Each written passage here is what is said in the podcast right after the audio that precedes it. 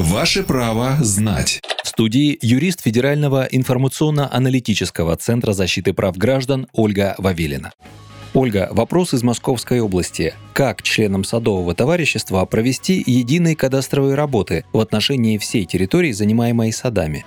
Согласно федеральному закону номер 221 о кадастровой деятельности, собственники участков в садовых и огородных товариществах могут быть заказчиками проведения комплексных кадастровых работ. При этом кадастровые работы проводятся за счет членов СНТ. Это позволит определить точные характеристики объектов недвижимости как земельных участков, так и расположенных на них зданий, а при необходимости исправить реестровые ошибки. Отмечу, проведение комплексных кадастровых работ позволит сэкономить деньги участников СНТ в сравнении с самостоятельным обращением к каждого из них кадастровому инженеру. Прежде чем начать проведение кадастровых работ, собственники земельных участков СНТ на общем собрании должны принять решение о необходимости проведения таких работ и собрать денежные средства для их финансирования. Важно знать, перед вынесением вопроса о проведении комплексных кадастровых работ на общее собрание СНТ необходимо уточнить в органе местного самоуправления, не планируется ли выполнение кадастровых работ на этой территории за счет бюджетных средств. Это поможет членам товарищества значительно сэкономить свои финансы. Итак, по После проведения общего собрания необходимо определиться с выбором кадастрового инженера и заключить с ним договор подряда на выполнение комплексных кадастровых работ, в результате которых составляется карта-план территории и направляется в Росреестр для внесения соответствующих сведений в Единый государственный реестр недвижимости.